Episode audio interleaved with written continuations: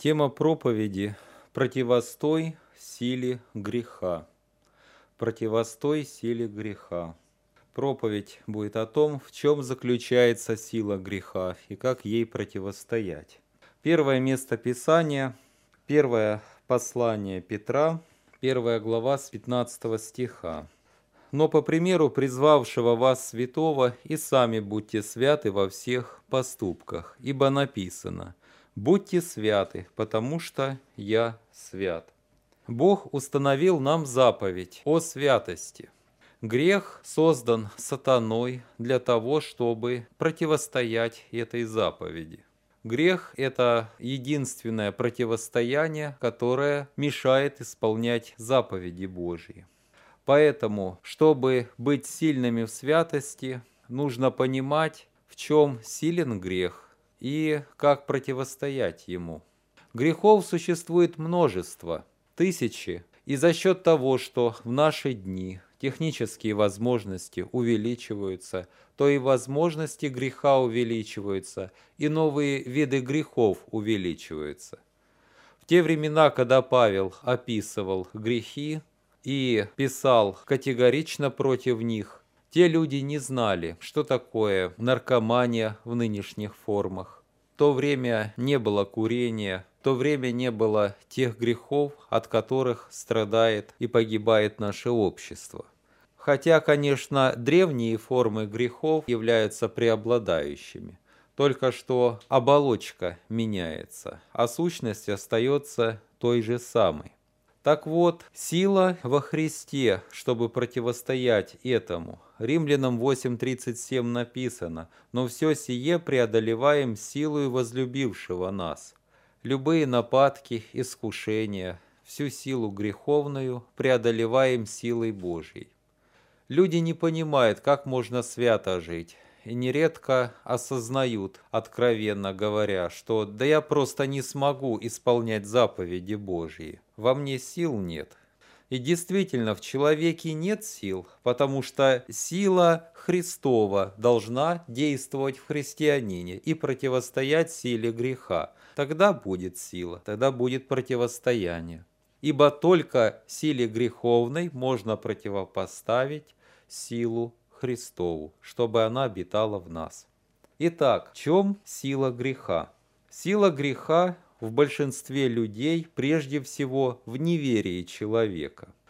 Люди не хотят веровать во Христа, не хотят веровать истине. Или же просто до того они захвачены различными человеческими и бесовскими идеями, что они не способны поверить в истину. Евангелие от Иоанна, 8 глава, 24 стих написано. «Потому я сказал вам, что вы умрете во грехах ваших, ибо если не уверуете, что это я, то умрете во грехах ваших».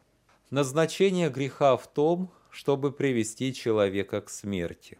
К смерти физической и к смерти вечности, то есть к разделению вечному с Богом. В этом назначение греха, и к этому он влечет человека, замечает он это или не замечает. Так вот, если человек пребывает во грехах и в неверии, а Господь говорит, если не уверуете, то умрете во грехах, то вера для человека – это первое средство, чтобы он мог из этого омута греховного вырваться – Люди находятся буквально в бушующем океане греха и похотей. И волны эти усиливаются, чем дальше, тем больше. И грехи всякого рода захватывают людей. И то, что раньше в голову бы не пришло, сейчас можно видеть и слышать. Поэтому мы видим, что вера ведет и ставит на путь спасения. И грешнику необходимо уверовать сердцем в Господа, переменить жизнь свою, подчинить волю свою Господу, то есть раскаяться, и верою креститься во Христа водным крещением, соединиться со Христом подобием смерти и воскресения, чтобы освободиться от власти греха. Ибо когда человек принимает верою Христа, он освобождается от власти греховной. Это выход из этого состояния, из этого тупика. Сила греха как в неверии, так и в неведении. Многие люди хотят найти выход из тупика, озадачены вопросом, а в чем же смысл жизни? Неужели я живу для того, чтобы всю жизнь пытаться сводить концы с концами, и в конце концов мое тело отнесут на кладбище? А смысл в чем тогда? Неужели в том и смысл, чтобы всю жизнь концы с концами сводить? Не понимают этого.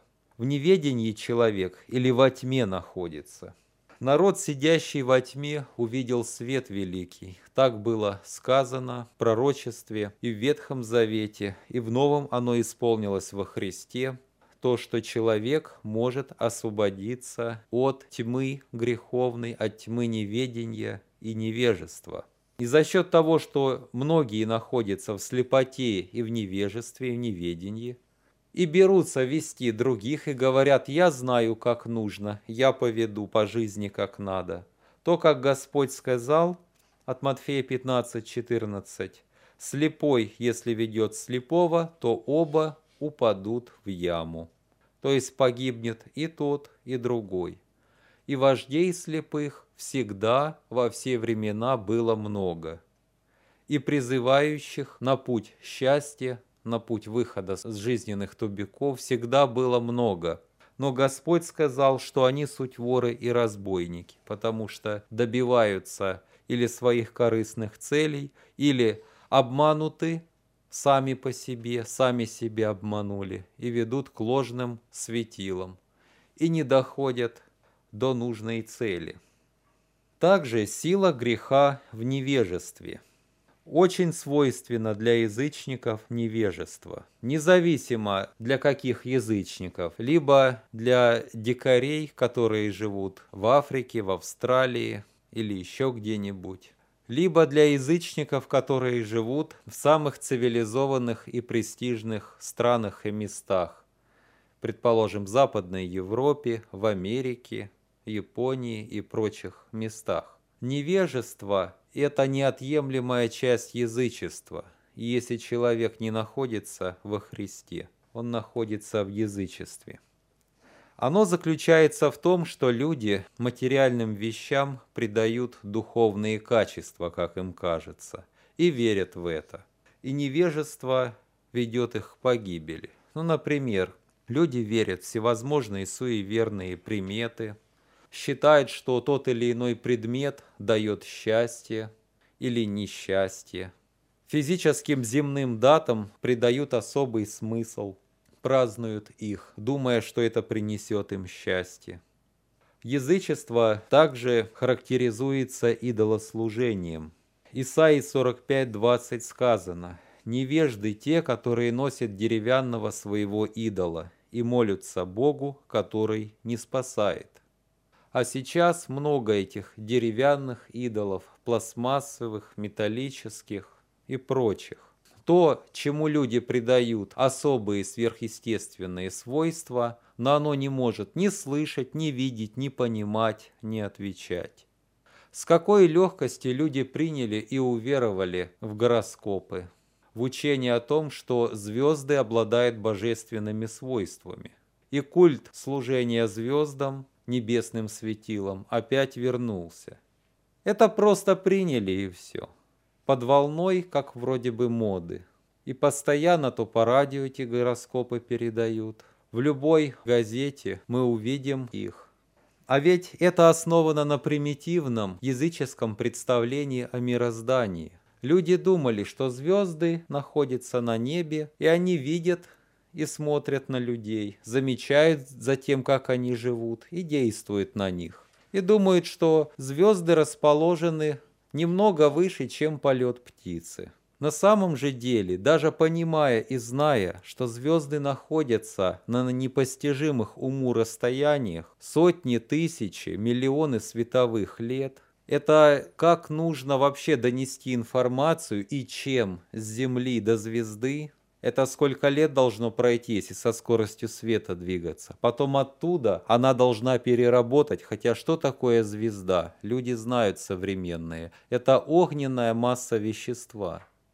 тоже знают, тоже в школе проходили, однако верят в то, что она как бы понимает, может контролировать человека. Что стечение горящих газов способны контролировать человека? Это же все глупость и невежество. Потом надо послать информацию опять через сотни и миллионы световых лет. И на конкретного человека. Что за глупости? Но в это верят. Над этим даже не думали. Это не обсуждали, это просто приняли и все. Потому что, как в Писании написано, язычники исполняют волю князя, господствующего в воздухе. Они водятся похотями, водятся грехами, водятся бесами и принимают это, как будто это так и есть. Вот грех невежества, и невежество дает силу греху, и люди следуют этому. Невежество принимается из-за того, что уже из поколения в поколение привыкли это делать. Например, индусы привыкли из поколения в поколение змеям кланяться, камням, считать коров священными, считать, что души людей живут в рыбах и будут вымирать целые селения, но ни одной рыбы не выловят из реки, хотя в Индии рыба до того не пуганная, что в реке Ганги для того, чтобы скупаться, надо заходить и рыб расталкивать, потому что они привыкли, что их подкармливают постоянно. А люди будут с голода умирать, но никто ни рыбу не поймает. Вот оно невежество языческое. Грех невежества очень силен, и мы не должны этому следовать. Физические вещи – это просто физические вещи – и не более того. И этим предметам и явлениям природы и датам нельзя придавать смысла больше, чем он есть сам по себе. Влияет на человека Бог или дьявол, или же самоволие человека.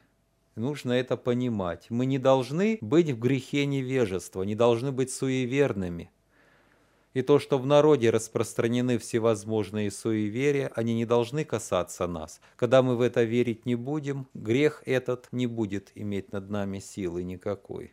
Также сила греха в обмане и самообмане. В послании Иакова, 1 глава с 22 стиха, говорится «Будьте же исполнители слова, а не слышатели только, обманывающие самих себя». Ибо кто слушает слово и не исполняет, тот подобен человеку, рассматривающему природные черты лица своего в зеркале. Он посмотрел на себя, отошел и тотчас забыл, каков он. Но кто вникнет в закон совершенный, закон свободы и прибудет в нем, тот, будучи не слушателем, забывчивым, но исполнителем дела, блажен будет в своем действии. Итак, кто просто слушает Слово Божие – и потом забывает, тот обманывает сам себя. Соответственно, он духовно не растет, не исправляется, и грех имеет над ним силу. И он остается в тех же грехах, в тех же недостатках и привычках, в которых был раньше. Таким путем грех имеет над ним силу. Но кто вникает и исполняет, тот будет блаженным, и он прибудет в совершенном законе свободы Христовой как и говорит 25 стих. Самообман еще выражается по-другому. Человек просто принимает какую-то идею или верит во что-то и считает сразу, что это именно так, это правильно. И живет так, и поступает. Но правда ли то, что ты принимаешь, или неправда, так оно или не так? Есть люди думают, мне в моей жизни нужно сперва устроить свои земные дела, а потом я пойду к Богу.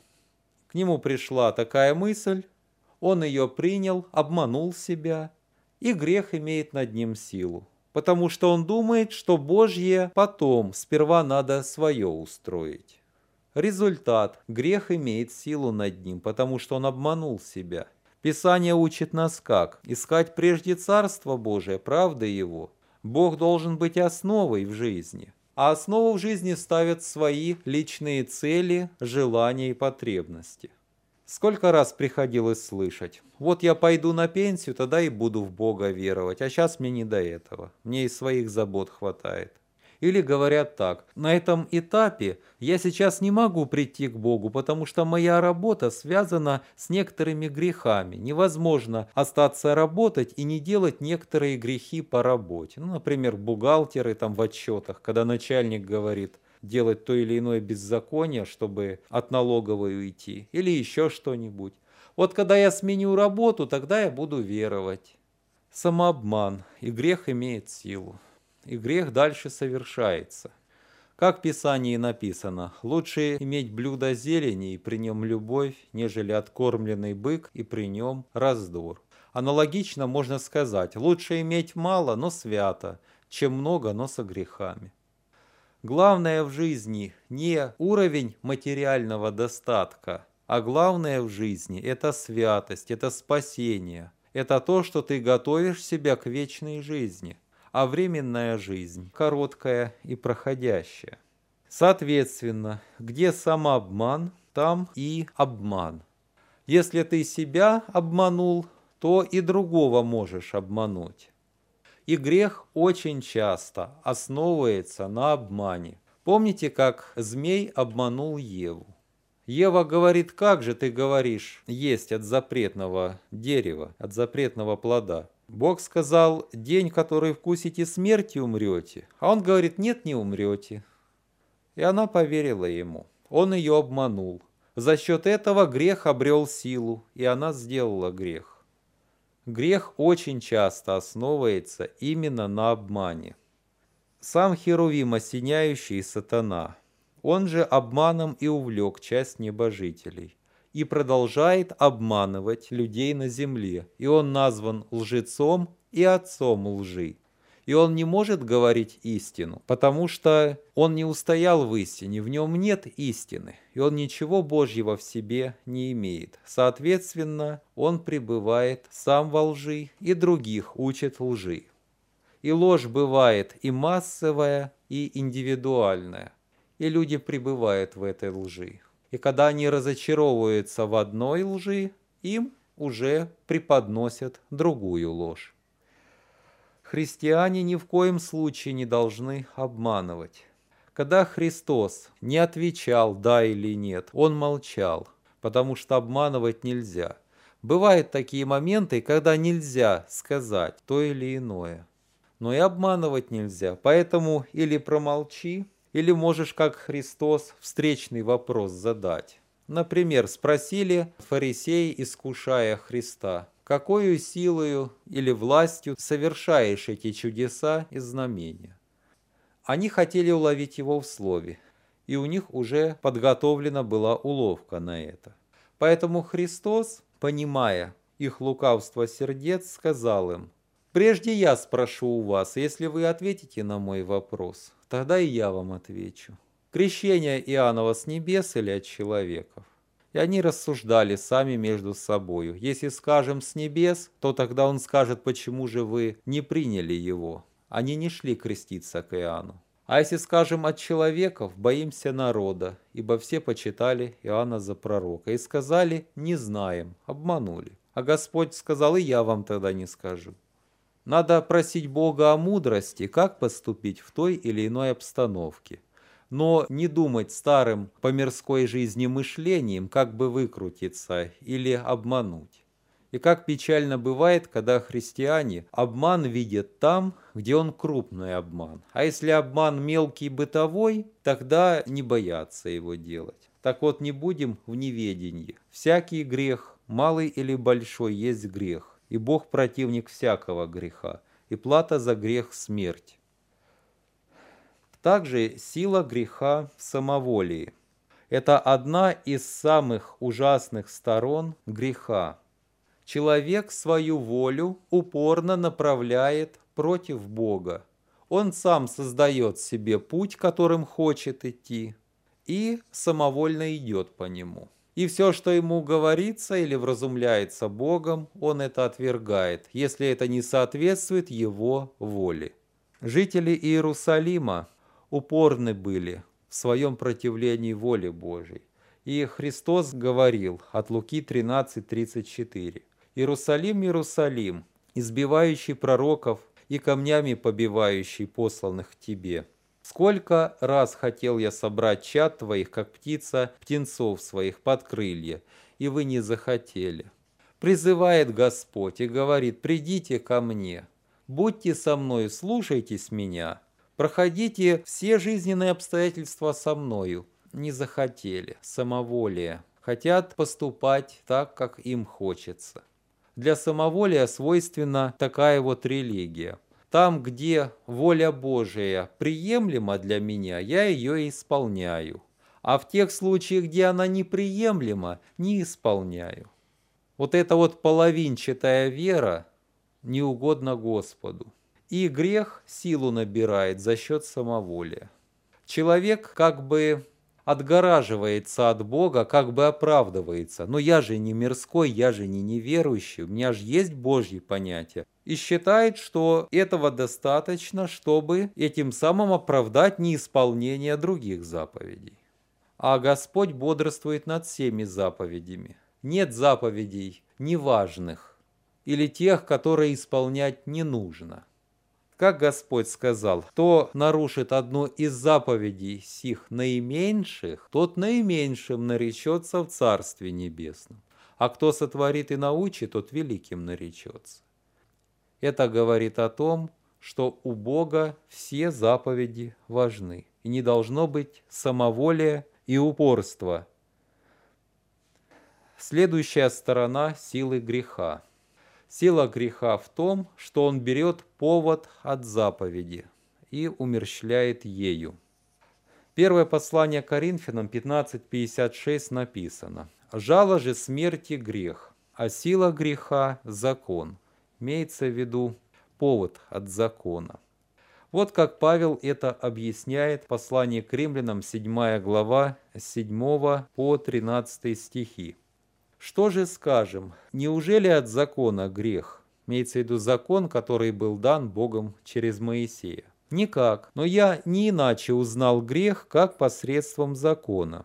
Ибо я не понимал бы и пожелания, если бы закон не говорил «не пожелай». То есть «не пожелай жены ближнего твоего, скота, рабы его, всего, что есть у ближнего твоего». Но грех, взяв повод от заповеди, произвел во мне всякое пожелание, ибо без закона грех мертв. Я жил некогда без закона, но когда пришла заповедь, то грех ожил.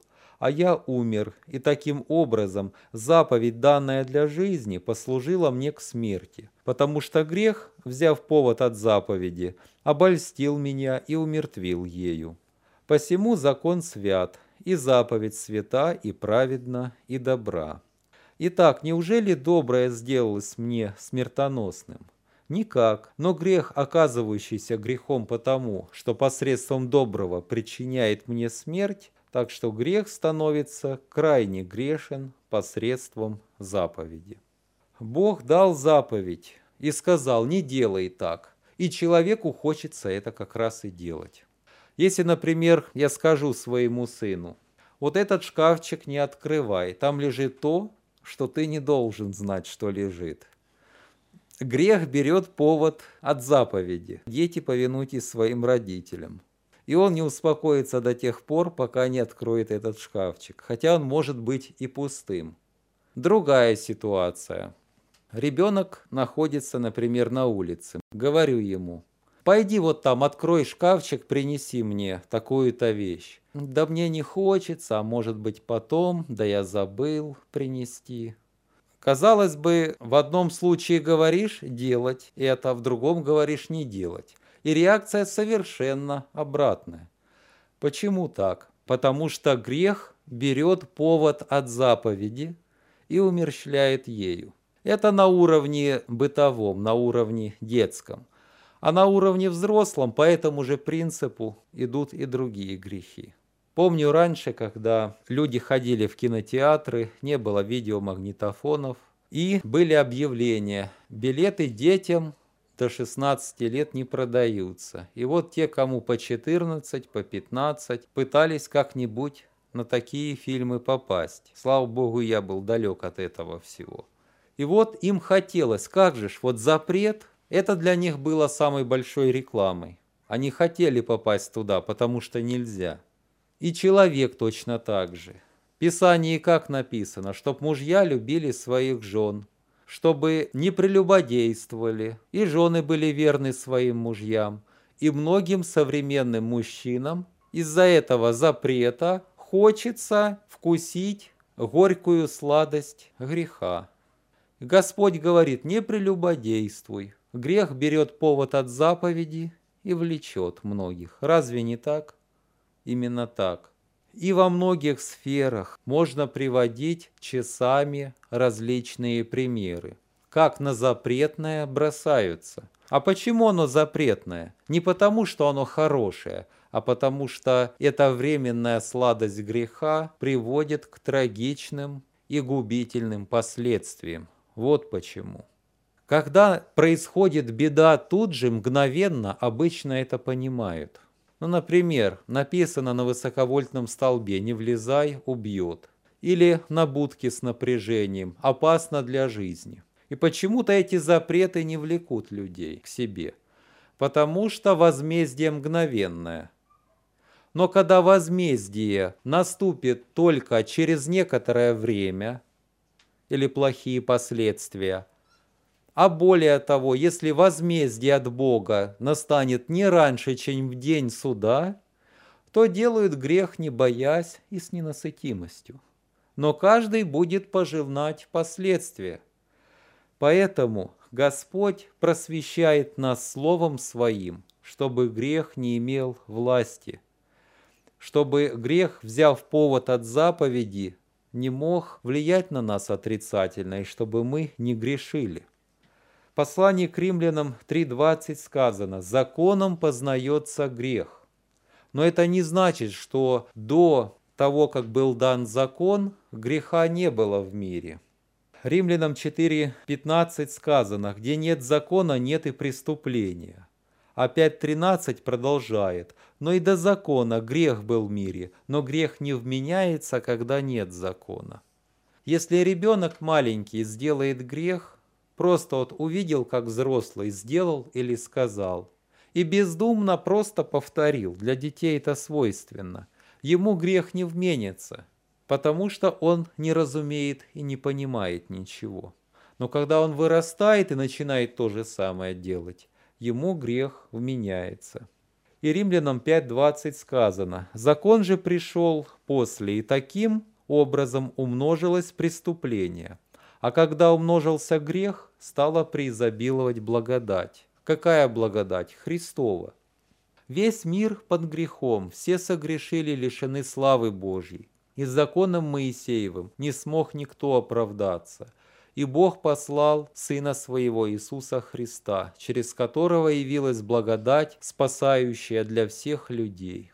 И кто пользуется этой благодатью, счастливы те люди. И мы должны быть в этой благодати. Следующая сторона силы греха. Сила греха в том, что он привязывается к сердцу и потому как бы сродняется с человеком. Вот это наиболее тяжелые вещи, которые трудно преодолевать. Если тебе грех неприятен, тебе легко его бросить, когда Бог говорит и указывает на это. Но если ты привык к нему или он тебе нравится, и ты как бы породнился с ним, очень и очень тяжело его оставить. Марка 7:21 сказано, «Ибо извнутрь, из сердца человеческого исходят злые помыслы, прелюбодеяния, любодеяния, убийства и тому подобное». Когда грех входит в сердце и поселяется там, тогда и сердце порождает эти грехи. Грех обладает вдвойне большей силой – Приятно греховному мужчине рассуждать и стремиться к прелюбодеяниям. Нравится юношам и девушкам думать о любодеяниях. Или смотреть, или слушать о распутстве половом. Кто ненавидит другого человека, он ласкает мысль, как бы тому плохо стало, как бы он погиб. А когда так случается, радуется, что его противник ушел из этой жизни. Другому нравятся пересуды, пустословие, смехотворство.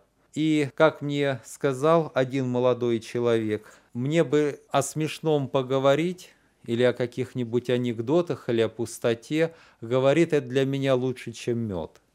Грех привязывается к сердцу, а потом как таковому освободиться от этого греха, когда Бог говорит через Священное Писание, «Всякое смехотворство, пустословие, да будут удалены от вас». Это все неприлично святым. Как это исполнить? Очень тяжело.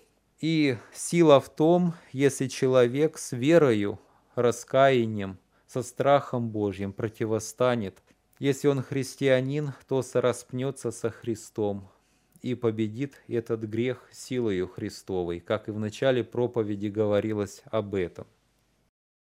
Также сила греха в том, что он господствует над тем, кто делает этот грех.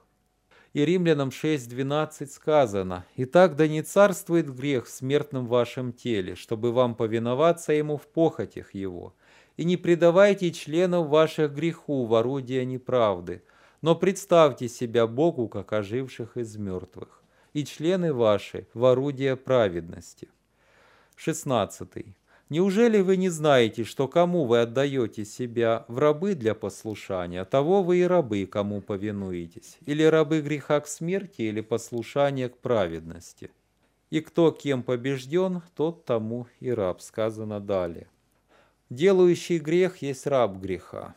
Поэтому для того, чтобы принципиально оставить грех и стать святым во Христе, для этого нужна победа Христова. Если ты не христианин, то тебе нужно с верой и раскаянием креститься во Христа и путем соединения со Христом, подобием смерти и воскресения, обрести свободу, стать рабом Христовым. А если ты христианин и грех господствует над тобой – то тебе нужно сораспятие со Христом. Ибо крещение, если правильно принимается, то только один раз в жизни. Грех господствует над человеком. Люди водятся различными похотями, как говорит Священное Писание. Как бессловесные животные, водимые природою, рожденные на уловление и истребление. Это сказано 2 Петра 2.12. А кто Вадим Духом Божьим, а не похотями, то эти люди – сыны Божии, сказано Римлянам 8.14. Какому духу даешь себя водить, таким ты и будешь. Если похоти греховные водят тобою, то грех имеет силу над тобой. А если Дух Божий управляет твоей жизнью, то грех не имеет силы над тобой. Вот секрет в чем. И последняя сторона, которую мы разберем, силы греха. Сила греха еще в насилии над волей человека. Это одна из самых тяжелых и трудных сторон. Одна сторона, когда ты сам выбираешь, делать грех или нет. Но другая сторона, когда тебя насильно заставляют его делать, принуждают или имеют очень большую власть над тобой. Как же здесь быть, чтобы грех силы над тобой не имел? могут страхом запугивать. Если ты не сделаешь грех, будешь иметь проблемы на работе, с семьей, с женой, с соседями. Могут быть, так сказать, безвыходные обстоятельства, что по-другому поступить нельзя. Или же ты будешь иметь большие финансовые или материальные потери, или получится нарушение взаимоотношений с кем-нибудь. Все эти грехи как бы спасителями себя выдают. Вот грех сделаешь и выйдешь из проблемы. А теперь давайте посмотрим более здраво и объемно на эту ситуацию. 1 Петра 3,14 сказано, «Но если и страдаете за правду, в греческом написано «за праведность», то есть, когда ты праведно, а не греховно поступаешь, то вы блаженны, а страха их не бойтесь и не смущайтесь. Вот это место Писания очень объемно выражает, как быть в этом случае. Если у тебя возникнут проблемы или страдания за праведность, за святость, то написано «вы блаженны», «вы счастливы у Господа». По-настоящему счастлив не тот, кто в данный момент находится в хороших обстоятельствах, а кто будет иметь вечные счастливые последствия. В одном месте согрешил, не так поступил, но зато у тебя какие-то материальные блага или взаимоотношения с людьми не нарушились в чем-то. В другом месте согрешил. Путем греха создал себе более лучшие условия, более лучшую репутацию. Там согрешил, там согрешил. Все это накапливается, вереница грехов. Предстаешь на суд перед Господом, и Господь выносит «Отойди от меня» и пошел в вечную погибель. Значит, имел временные блага, а пошел вечную погибель. Вот о чем думать надо. В начале проповеди говорилось, вера ведет к спасению. Верою мы должны видеть будущее наше. Верою должны взирать на суд Божий и на вечную жизнь. Христос перед страхом насилия над собою, над своим телом от палачей или еще кого-нибудь не отступил. Он остался до конца верен Господу. В нем не было страха, он не бежал из Иерусалима, он не сказал «бежим отсюда», но он сказал «да будет воля Божия на все».